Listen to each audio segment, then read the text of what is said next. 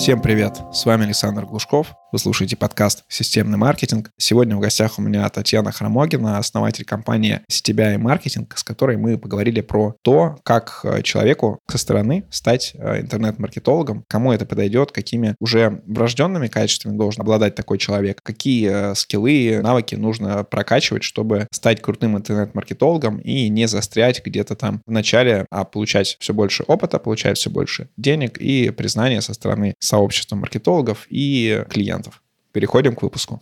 Кстати, если ваш бизнес — это B2B, и вы ищете того, кто выстроит вам интернет-маркетинг, обращайтесь ко мне. Мое агентство специализируется на B2B для промышленных предприятий, заводов, новых технологий. В общем, на всех, у кого достаточно сложно достать целевую аудиторию, но при этом это крупные денежные контракты. Ссылка на агентство в описании. Татьяна, привет! Расскажи, кто ты, чем ты занимаешься. Привет. Ну, я интернет-маркетолог. Нас таких, правда, много, но тем не менее. Интернет-маркетингом стала заниматься еще, наверное, году так в 14 Так сначала аккуратно, пробовала контекстную рекламу, затем начала потихонечку собирать сайты. Спустя какое-то время это стало масштабироваться, то есть перешла уже не на какие-то маленькие заказы, стала брать заказы побольше. По мере того, как расширялась, добавляла список услуг, возникла потребность в людях. Ну и как человек, немножечко с людским ресурсом уже поработавший в свое время, стал расширяться, именно масштабироваться за счет э, создания собственного агентства. В рамках агентства привлекла специалистов по контексту, по таргету,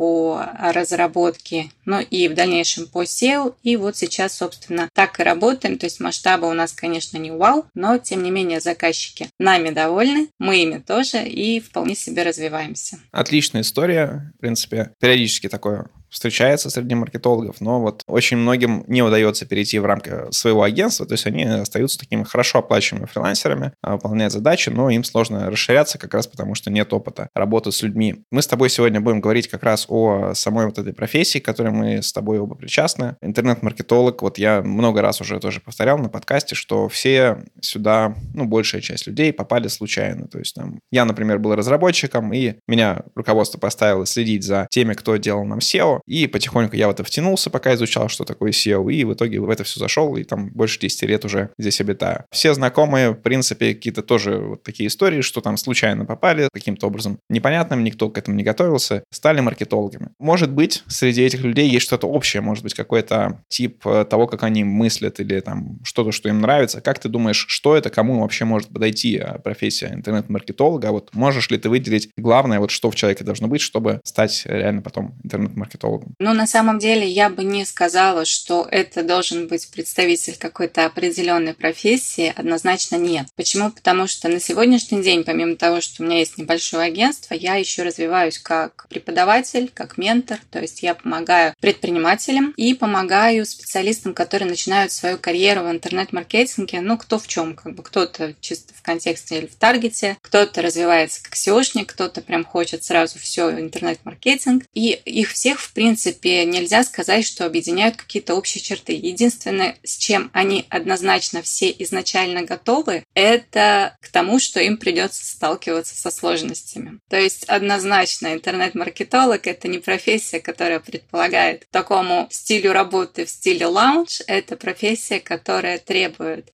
тайм-менеджмента, потому что как бы если ты не будешь планировать свое время, то ты будешь срывать все сроки заказчикам. Это вот прям однозначно уже неоднократно неоднократно опробовано сначала на себе, а потом и на других. Постановка каких-то целей, задач, потому что если ты не будешь понимать, к чему ты, собственно, двигаешься, к чему ты двигаешь своих заказчиков, то это будут там, я не знаю, ну, на месяц, на два какие-то заказчики, либо работа на месяц, на два, и на этом все будет заканчиваться. Однозначно интернет-маркетолог нуждается в умении планировать свои какие-то активности, потому что, ну, вот этот вот наш замечательный принцип Паретта поводу того, что 20% эффективных действий дают нам 80% результата, он оправдывает себя в интернет-маркетинге на все 100%. То есть, если мы неправильно спланировали свои активности на месяц, то нам однозначно придется что-то переделывать. Если придется переделывать, то будет say not. Если будет say not, будет срыв каких-то сроков, будет э, срыв обязательств, что в свою очередь приведет там, к последующим последствиям в виде увольнения либо потери заказчика. Ну, то есть вот что однозначно всех этих ребят объединяет, это понимание того, что придется ни разу не просто. Те, кто приходят э, с мыслью, я там на диване полежу и что-то поколдую, как правило, все-таки в интернет-маркетинге не задерживаются, потому что так не получится. Ну, какое-то время они тоже держатся. В принципе, есть и довольно много SEOшников, которые наберут много проектов, так как SEO там не сразу ты видишь результат, и вот там 3-4 месяца не хватало времени на проект особо, всегда найдут какое-то оправдание перед заказчиком. Еще один момент тоже хотел бы разобрать. Вот профессия маркетолога предполагает, что, во-первых, ты общаешься, скорее всего, с топ-менеджером компании, если это там малый бизнес, либо это какие-то вот высокие люди, которые а, ближе к пониманию бизнес-задач а, заказчиков, то есть ты редко общаешься с исполнителем. При этом а, на тебя зачастую налагают большое количество ответственности, то есть ты ответственен за их продажи, за то, там, выживет их компания или нет, и часто, хотя это там не полностью в реальности твоя ответственность, но на себя это все равно пытаются переложить, особенно там это начинающие заказчики, да, еще не профессиональные заказчики, они это всегда пытаются делать, что вот маркетолог виноват, вот поэтому мы умираем. И тебе, соответственно, нужно уметь общаться с людьми, уметь э, выставлять какие-то свои границы, уметь э, с ними взаимодействовать, показывать им результат своей работы. Что ты скажешь про вот э, умение коммуницировать, какие важны скиллы и, может быть, как их тренировать? Здесь однозначно могу с тобой полностью согласиться в том, что без умения коммуницировать в принципе невозможно работать в интернет-маркетинге. Может быть, можно на каких-то джуниор должностях, там, помощник, ассистент и так далее. То есть, если есть какие-то цели, есть какое-то стремление развиваться в специальности, то тебе однозначно придется много общаться с заказчиками. И они ни разу не всегда как бы белые, мягкие, пушистые. Часто бывает, как ты тоже правильно заметил, ровно наоборот. То есть, а, это вечная проблема продажников и маркетологов. Маркетологи приводят плохие лиды, продажники хорошие лиды сливают. То есть, ну, здесь нужно понимать, что нужно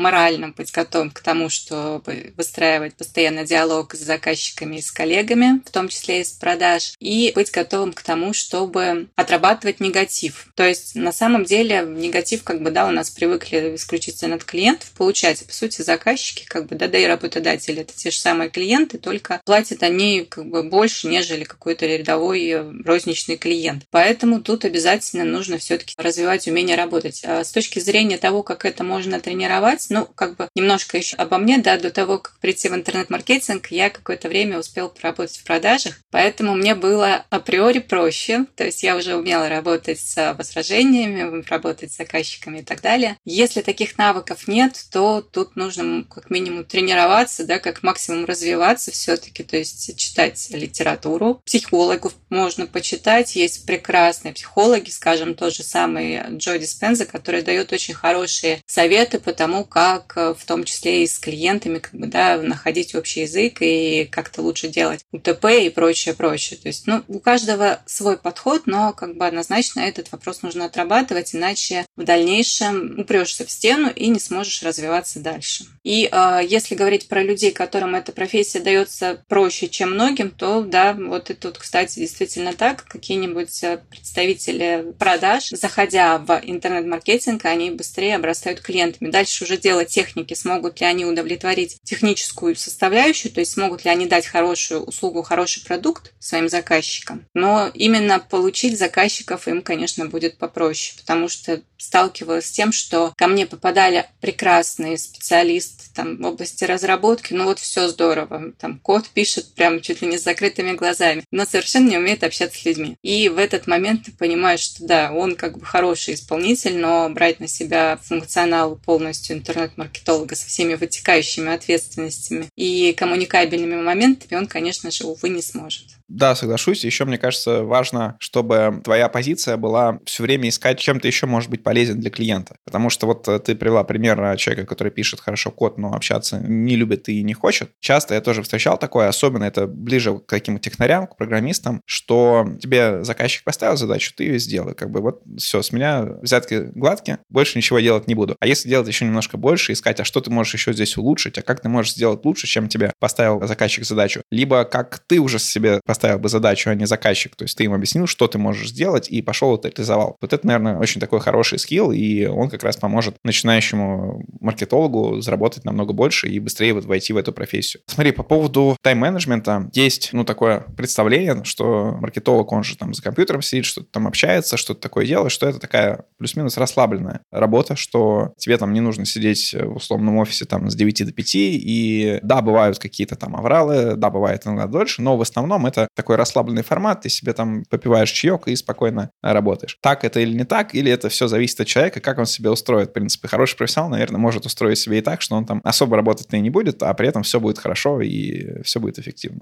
Знаешь, ты говоришь об этом, а я прям такая размечталась, представила себе эту картину. Да, звучит, конечно, она здорово, но на практике, мне кажется, для того, чтобы выйти на уровень такого планирования времени, о котором говоришь ты, нужно сначала вырастить прям очень крутую команду, пройти огонь, воду и медные трубы, сколотить, я не знаю, прям такой огромный кластер из клиентуры, которая будет с тобой работать веки вечные и всегда будет носить тебя на руках. И вот в этом случае я прям четко представляю, как я лежу на диване, как бы, да, попиваю какой-нибудь там макачино, да, и просто наслаждаюсь процессом, что называется. В остальных случаях, мне кажется, это прям вот совсем невозможно. То есть, э, когда ты начинаешь, да, ты прям вот как совраска, иногда даже ночами сидишь, работаешь, потом какую-то часть работы делегируешь, а дальше больше, но тем не менее ты не можешь полностью отключиться от процесса, тебе в любом случае нужно в нем участвовать, и даже когда ты планируешь время, ты ведь планируешь не только свое время, то есть ты планируешь еще и время своих подчиненных, и в этом случае тебе опять же нужен тайм-менеджмент, то есть э, прям must-have использовать какие-то дополнительные приложения для того, чтобы всегда иметь четкое представление о своем рабочем дне, дефис рабочей неделе, а иногда и рабочем месяце. В этом случае я думаю, что, в общем-то, шансы на правильное планирование своего времени и успешное планирование, они намного выше, чем когда ты вот такой просто в свободном плавании что-то как-то на лайт э, настроении пытаешься что-то делать. Согласен. И вот к тем, кто хочет работать по часу в день, на самом деле я не завидую. У меня был такой опыт. Как-то я клиентов выстроил, то есть я тогда не привлекал новых клиентов. По всем клиентам у меня работа была выстроена, то есть команда все это выполняла, и у меня уходило на работу в районе там 20 минут в день. При этом это была зима, я зимовал в Таиланде. И это было самое скучное время вообще, которое возможно. То есть я, когда вернулся в Москву, я сразу вернулся к э, работе с поиском новых клиентов, встречи, вот это все. Кстати, тоже важный момент. Очень многие маркетологи, они вот как-то наладят работу, и у них комфортный график, они там и с семьей, и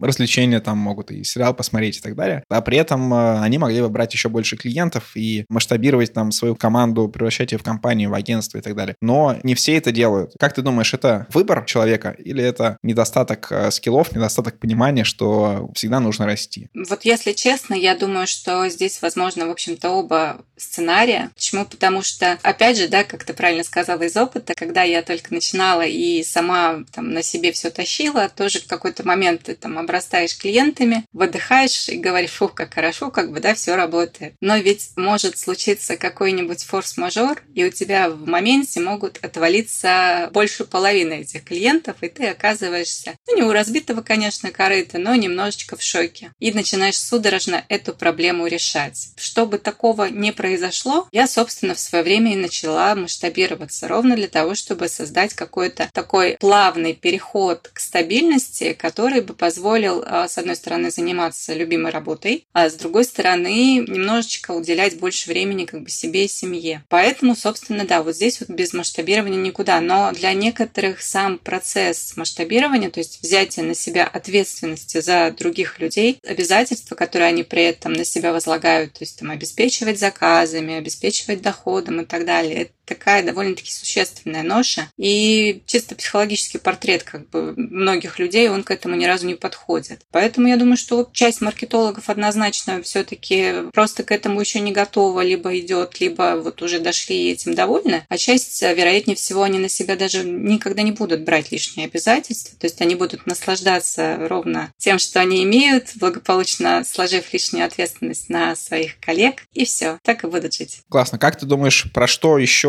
с точки зрения характера или какого-то типа человека мы не поговорили, кому мог бы подойти интернет-маркетинг или вообще маркетинг? Если честно, то я, может быть, действительно слишком влюблена в эту профессию, да, немножко субъективная точка зрения, но я Считаю, что она, в принципе, может подойти любым людям, которые не ленивы. То есть, ну вот если человек ленивый, его действительно устраивает там покуривать бамбук после шести, то это ни разу не про интернет-маркетинг, потому что даже если ты работаешь э, в графике, у тебя все равно будут случаться какие-то авралы. Заблокировали рекламу, вырубился сайт или еще что-то. То есть вот эти все обстоятельства, они так или иначе возникают в жизни интернет-маркетолога. Поэтому людям со слабыми нервами, наверное, лучше лучше 10 раз подумать, прежде чем брать на себя вот эту вот э, обязанность, да, идти в эту профессию. В остальных случаях, будь то, неважно, там, технари либо гуманитарии, они так или иначе смогут себя в этой профессии реализовать. Вот я чем всегда восхищалась в интернет-маркетинге, так это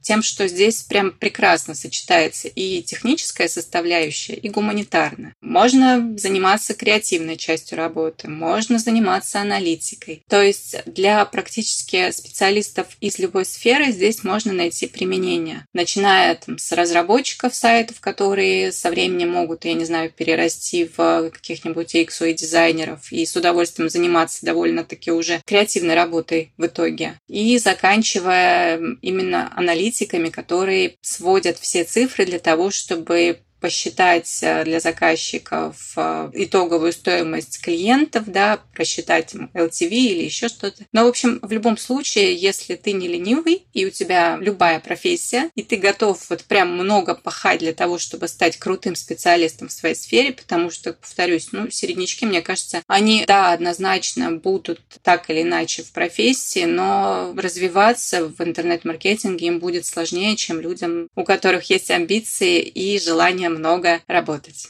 Я думаю, еще одно из важных преимуществ работы интернет-маркетологов – это я всегда рассматривал потенциально интересными только те работы, где есть э, то, что называется колым. То есть где ты можешь не только, не знаю, работать в какой-то компании, но ты можешь взять еще какой-то заказ. Или там к одному заказу взять еще второй. То есть мне казалось очень тяжело работать по какой-то специальности, где ты можешь работать только в какой-то крупной компании, и такие компании ограничены по твоему городу или там по твоей стране. Такие работы, как маркетолог, там юрист, э, какие-то подобные, они как раз расширяют сильно твое поле, то есть ты можешь и работать, и зарабатывать дополнительно, и не зависеть только от одного какого-то там источника твоих заказов. Татьяна, спасибо тебе за выпуск. Хорошо разобрались разобрали, кому подойдет такая профессия. Напоследок дай какие-то напутствия тем, кто только начинает свой путь в интернет-маркетинге, э, как им быстрее учиться, быстрее развиваться, на что им смотреть, где, может быть, не залипнуть в чем-то. Это вот прям вообще с удовольствием. Как я уже сказала, я довольно-таки много работаю с ребятами, которые заканчивают те или иные курсы, Нетология, Skillbox, Яндекс Практикум. То есть вот прям я уже их всех практически прошла, изучила изнутри. И что их всех объединяет. То есть, да, прекрасные курсы дают э, замечательный большой объем информации, но по факту этого мало для того, чтобы стать специалистом. Если вы хотите стать интернет-маркетологом, если вы прям понимаете, что вам это нравится, что вы готовы к цейтнотам, авралам, но при этом вам нравится свободное